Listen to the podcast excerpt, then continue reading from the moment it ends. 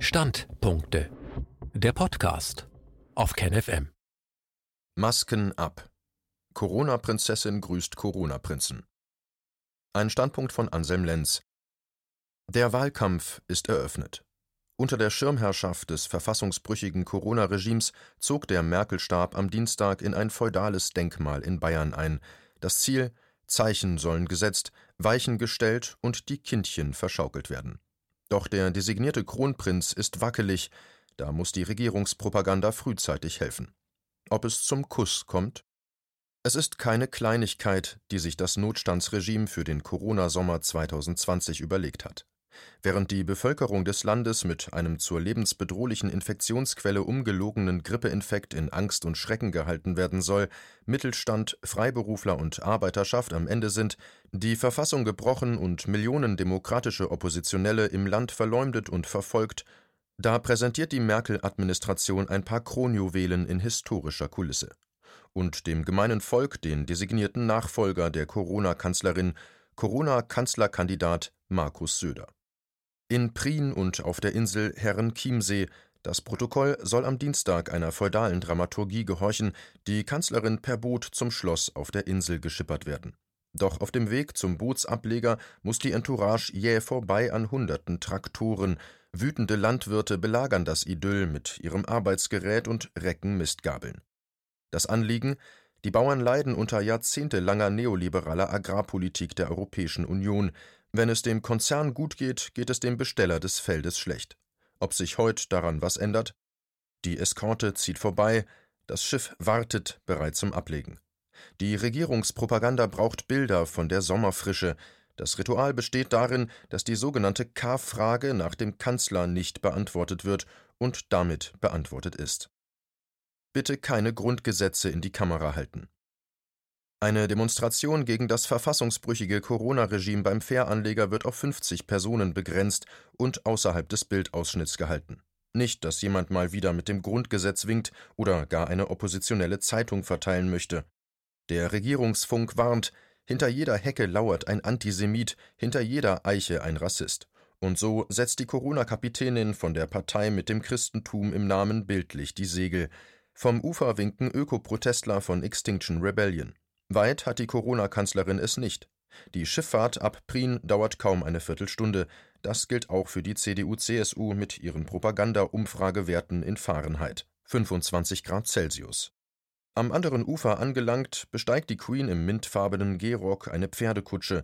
Mit dabei der vermeintliche Schlossherr Markus Söder, Ministerpräsident in Bayern und Corona-K-Fragen-Nichtbeantworter. Im Prunk des Spiegelsaals dann werden allerlei Beamte und Regierungsvertreter an Tische gesetzt, die handverlesenen Untertanen aus den Regierungsfunkhäusern und der gleichgeschalteten Konzern und Komparsenpresse dürfen ihr Foto schießen und ihr Schnipselchen drehen. Die Botschaft aus dem Spiegelsaal Für die Regierung arbeiten viele Leute in blauen Anzügen, und sie sitzen und schauen sich an in güldenen Sälen. So macht's der Qualitätsjournalist für den Bundesbürger im Sommer 2020, Küssen verboten oder nur mit Sklavenmaske. Bitte keine medizinischen Fragen zu Corona. Im Garten verkündet dann das neofeudale Fetischpärchen den dauergestressten Abgesandten aus Berlin die Zukunft der Republik. Zukunft? Hat jemand Zukunft gesagt? Wie wird die sein? Wie damit umgehen, dass bereits Millionen Menschen einen anderen Erkenntnisstand zu Corona haben, als Merkel, Söder und die Expertendarstellerbande vom Robert Koch Institut zugeben wollen, und dass es täglich mehr werden? Wie wäre es mit Antworten auf tausende Fragen aus Wissenschaft, Beamten und Bürgertum wie der Arbeiterschaft dazu, wie es zum Corona-Fehlalarm kommen konnte?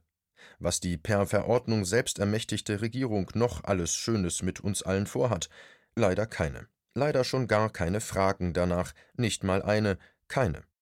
Denn dafür wird man heute nicht bezahlt, sondern mit Kündigung und Verleumdung bedroht, und so fragt auch keiner, nicht mal einer. Im Volk regt sich der Mut zur Verfassungsreform, zu direkter Demokratie, zu politischer Transparenz und einer basisdemokratischen Aushandlung künftiger Wirtschaftsrahmengesetzgebung, Gefordert werden die umfassende Beendigung des verfassungsbrüchigen Corona-Regimes, die Wiederherstellung des Grundgesetzes, die sofortige Auflösung des Bundestages und Neuwahlen, ein medizinischer Untersuchungsausschuss, der durchweg im Fernsehen übertragen wird, eine Ablehnung jedweder Übergriffigkeiten auf die Körper der Menschen durch den Staat, schon gar nicht durch Impfzwang und digitale Überwachung. Das geschieht seit 28. März jeden Samstag auf zentralen Plätzen in hunderten Städten und Gemeinden. Bitte keine Fragen zu den Protesten. Am 1. August beginnt die Abstimmung mit den Füßen in Berlin. Die Deutschen verständigen sich neu. Zur Disposition für kommende Volksentscheide stehen dann auch der Dexit und damit die erstmalige Abstimmung über die EU-Mitgliedschaft Deutschlands, die Währung Euro und die Wiederbelebung oder Überwindung der Repräsentation jenseits der korrumpierten Parteienlandschaft. Aber eine Parteienlandschaft soll's womöglich gar nicht mehr sein, das Merkel-Ensemble lässt seine kleinbürgerlichen Karrieristengemüter von der Regierungsinsel nicht umsonst in die feudale Architektur des 19. Jahrhunderts karren, während die Republik nur mit konzertierter Insolvenzverschleppung am Laufen gehalten wird. Bereits am 30. März hatte das Justizministerium die Insolvenzmeldepflicht, genannt Insolvenzantragspflicht, vorläufig bis zum 30. September ausgesetzt. Damit hat die Heide einen Termin, wann sie rauscht. Und vielleicht braucht's dann bildlich, aber buchstäblich eine Feudalherrin, um das letzte Tafelsilber zu verscheuern. Womöglich nehmen ja die Gates das Märchenschloss, das Ludwig II. dem Pariser Versailles nachbauen ließ. Ein Zufall, dass an diesem Ort das Grundgesetz verhandelt und ausgearbeitet wurde? Vom 10. bis 23. August 1948 wurden hier die 149 Artikel entwickelt, die zum Verfassungsentwurf für das Grundgesetz der Bundesrepublik Deutschland wurden. Vielleicht wollen die Gates das ja auch gleich mit einkaufen? Mit Krönungszeremoniellen in Spiegelsälen kennen die Deutschen sich aus und die neoliberalen Regierungspropagandisten sind seit Corona ganz heiß auf den Computerguru, Eugeniker und Impfpapst Bill Gates. Ansonsten glücklicherweise niemand. Bitte keine Fragen zum Umgang mit Oppositionellen. Jenseits einzelner Figuren wie Gates, der ganz klar erkennbar Wahnsinniges spricht und wahnsinnig agiert, das Corona-Regime hat klar benennbare Gewinner und klar benennbare Verlierer. Zu letzteren zählen alle, wirklich alle, die an irgendeinem Rädchen drehen müssen, damit sich was bewegt: Kinder, Schüler, Arbeiterschaft, Soldaten, Sozialgeldempfänger, Studenten, Polizeibeamte, Angestellte, Landwirte, Freiberufler, Künstler, Akademiker, Rentner, Händlerinnen, Handwerk, Kleinunternehmer, Mittelständler und sogar weite Teile der Industrie und der größten Dienstleistungskonzerne. Im zweiten Quartal ist die Gesamtwirtschaftsleistung sogar laut Bundesbank um rund 10 Prozent zusammengesackt, nach bereits rund 2 Prozent im ersten. Die Lüge Corona von Corona als neuartigem oder gar besonders gefährlichen Virus verdeckt den Kollaps des Finanzmarktkapitalismus. Das Kommandosystem der Wirtschaft war bereits Mitte 2019 leckgeschlagen, der Zusammensturz kündigt sich längst in Formen an, von denen Negativzinsen nur das augenfälligste Beispiel sind.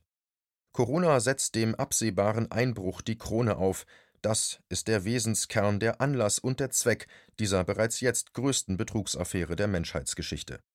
Nun kann man sich ein Herunterfahren des Kapitalismus gewünscht haben. Dafür kann es verschiedene Gründe geben: Ökologie, sozialer und ökonomischer Ausgleich, Hoffnungen auf Crash und Neustart. Oder Gründe, die in den Vorlieben bei der eigenen Lebensführung, dem gewünschten Lebensstil und dessen Umgebung zu suchen sind. Sicher ist, dass diese Regierung bislang keinerlei Zeichen aussendet, dass sie mit dem Corona-Trick eines dieser Interessen durch die Hintertür bedienen wollte oder etwa eine Notlüge zur Verhinderung von anderweitig Schlimmerem unausweichlich gewesen wäre. Bitte generell keine politischen Fragen.